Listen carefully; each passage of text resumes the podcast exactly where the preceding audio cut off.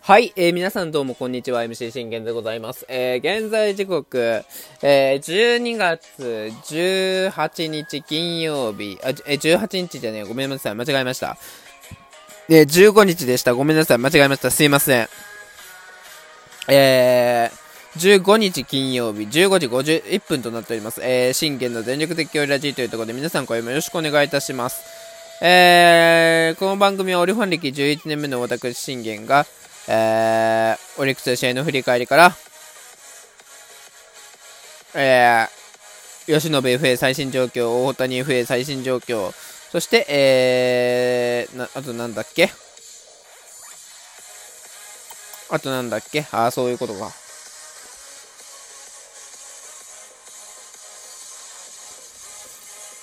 えー、ストーブリーグと最新状況などなど、12分間で僕の思いの丈を語っていくラジオ番組となっております。えー、まずなんですけど、えー、一つの話題をちょっと今日は話していこうかなと思います。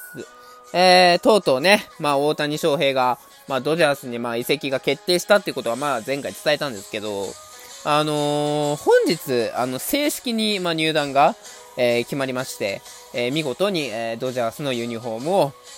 え記者会見で、え大谷翔平が、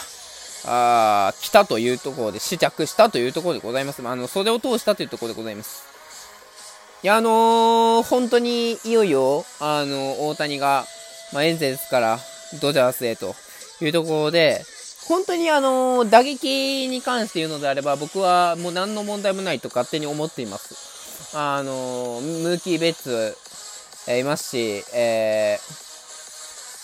ー、あと誰だっけ？フリーマンもいますし、ね、フリーマンをブレーブスからあの取ったのは、やはり正解だったと僕は思いますし、ね、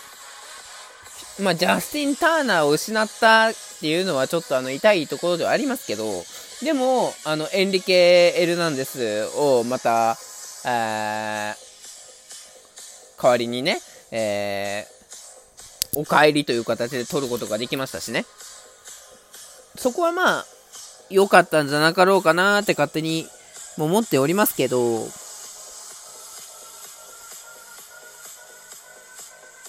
まあ何はともあれね、えー、大谷翔平が、えー、いよいよ本格的に、えー、ドジャースへと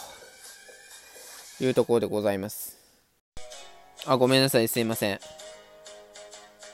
すいませんね、ごめんなさいね。あの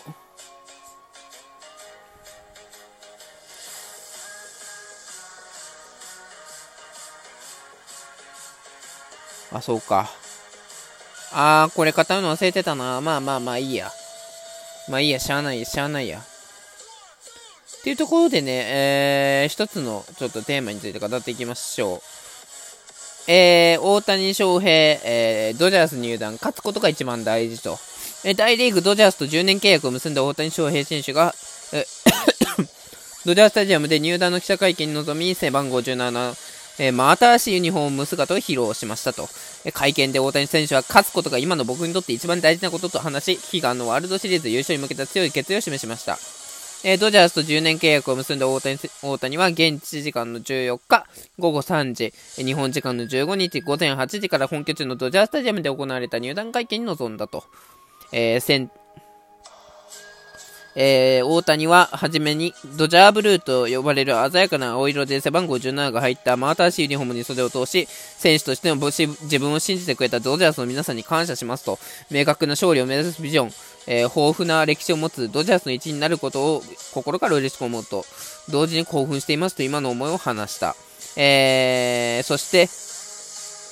そしてっていうか、質疑応答では優勝への思いについて、優先順位は一番上、え勝つことが今の僕にとって一番大事なことだと思うし、優勝に欠かせなかったと言われる存在になれるよう全力で頑張りたいと話し、悲願のワールドシリーズ優勝に、え向けた強い決意を示したと。えー、各球団の激しい争奪戦の末に、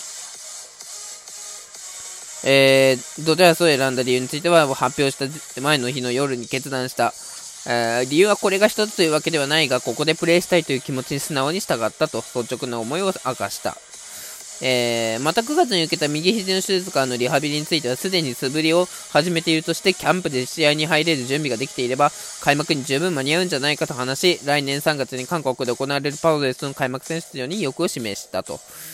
いうところで本当にこうなんていうのかな。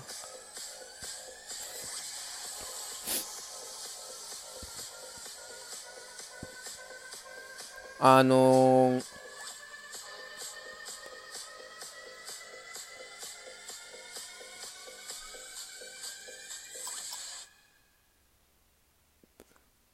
なんていうんですかね、その、まあ、これで、まあ、晴れてドジャースで、えー、大谷翔平が 正式入団が、まあ、決まったということで、まず、おめでとうございます。本当にまずは、あのー、素晴らしい場所を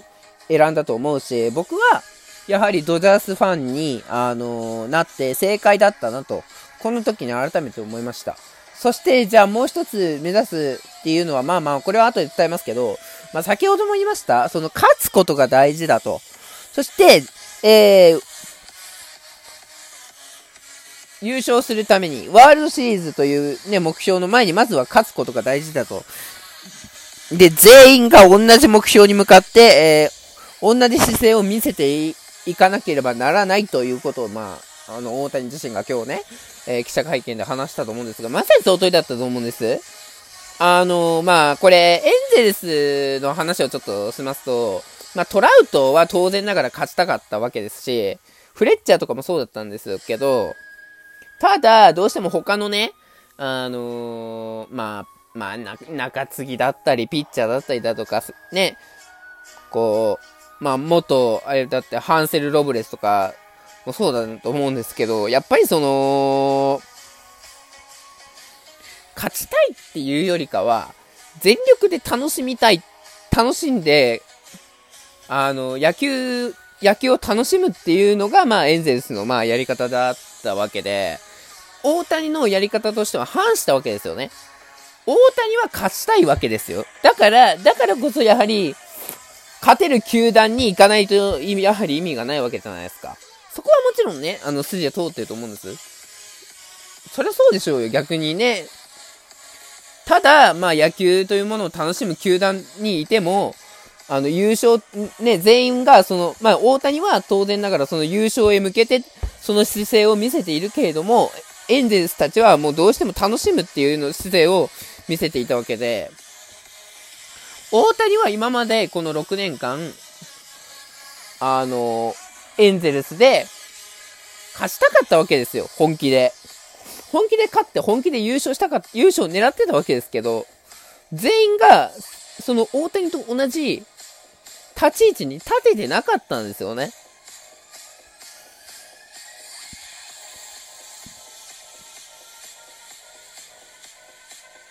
うん。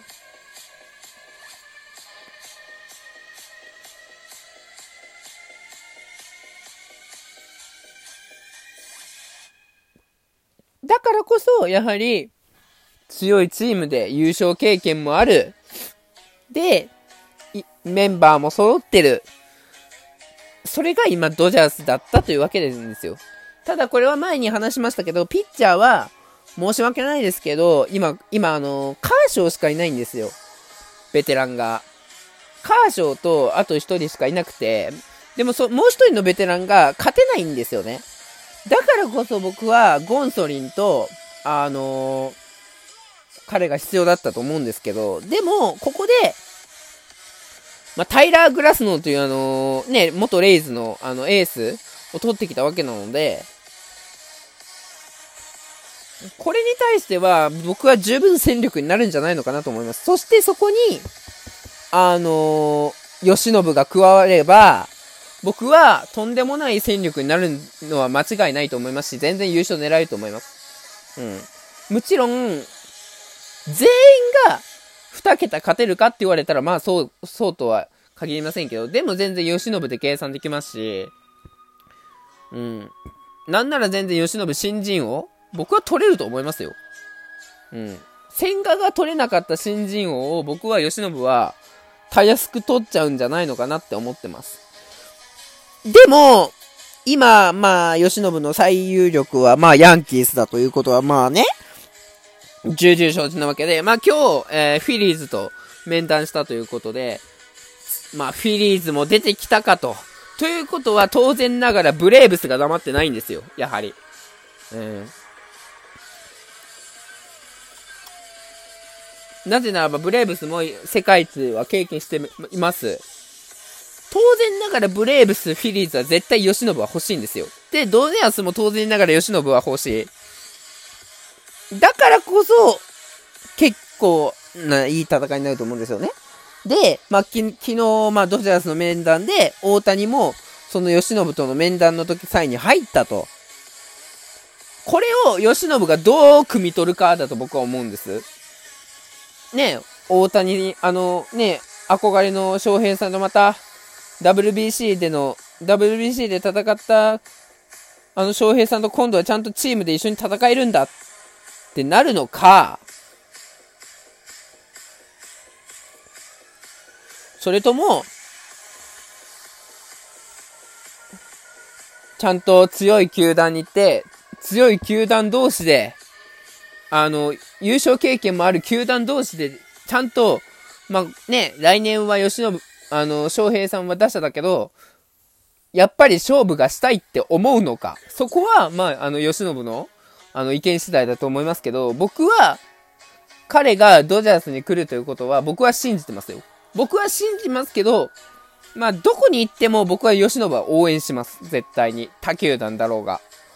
うん。っていうところでね、まあ、大谷にはね、あの、来年から、まあ、打者として活躍してもらいたいと思いますので、えー、今まで以上なホームランを僕は期待しております。共に頑張りましょう。バイバイ。